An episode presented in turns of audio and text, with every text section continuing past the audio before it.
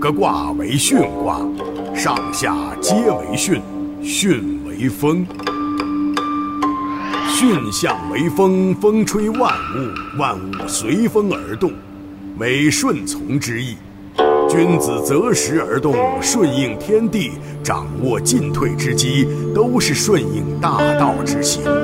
但是巽卦天时地利即将退却，只在顺应天地进退之机，方可自天佑之。巽，小亨。利有攸往，利见大人。巽卦象征着顺从顺应，决断进退之机。但是巽卦天时地利即将退却，故只可小亨而不是大亨。决断进退之机，当退则退，顺应大道，退也是进。大道本来无进退，进即是退，退即是进。进退的枢机在于一个顺应，避实就虚，顺应时局，就像是见到智慧的圣贤在引导。初六，进退利五人之真。进退之机是为关键，然进退当择机而定。对于一个领兵打仗的将军而言，进退之机相当重要。它决定着士兵的生命与战争的胜利与否，能掌握进退之机者，非圣贤不能为之。九二，训在床下，用使无分弱，急无救。遇到了突发情况，无处躲藏，只有藏在床下。此时要内心虔诚，就像史官与巫师那样虔诚地向天地祈祷，自然可以躲过灾难，化险为夷。躲在床下为退，当退则退，切不可心存侥幸，应该虔诚地从内心去做，能上能下，能屈能伸，方为圣贤之道。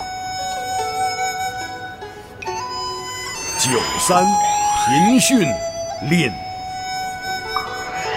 没有目标，没有思想信仰，不知道如何行动，朝令夕改，忽东忽西，缺乏远大的理想与抱负，如此做事自然是两手空空，一事无成，值得深思啊。六四，毁亡，田祸三品。能够观察时事，因势利导，顺应大局，自然可以消除悔恨。前面的横卦已经讲到田无禽，这儿迅速改变田无禽的错误，就是毁亡。毁亡后，田禽得以休养生息，适当时机再去田间狩猎，可以收获很多的猎物。这是因迅速改正错误。才有如此丰富的收获。九五，贞吉，毁亡无不利，无出有终，先耕三日，后耕三日，吉。能够坚定方向，掌握进退的时机，可以消除很多的遗憾，抓住很多的时机，获取丰厚的利益。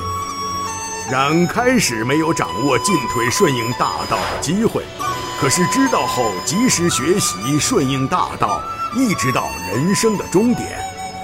人生的路很长，功名利禄，人之所求，但能在漫长的岁月中知进退存亡之机，顺应大道，足矣。先耕三日，后耕三日，耕十个天干中排在第七位。先更三日，后更三日，实际就是六更之日。暗指六十甲子人生的漫长岁月。上九，训在床下，丧其资府，真凶。上九与九二相同的现象，但是结果却是截然不同。为什么呢？时过境迁，虽然此时躲在床下也是退，他已经没有了退的资格。诚信品德尽失，已经没有价值，违背了顺应时势的法则，等待的只有祸患。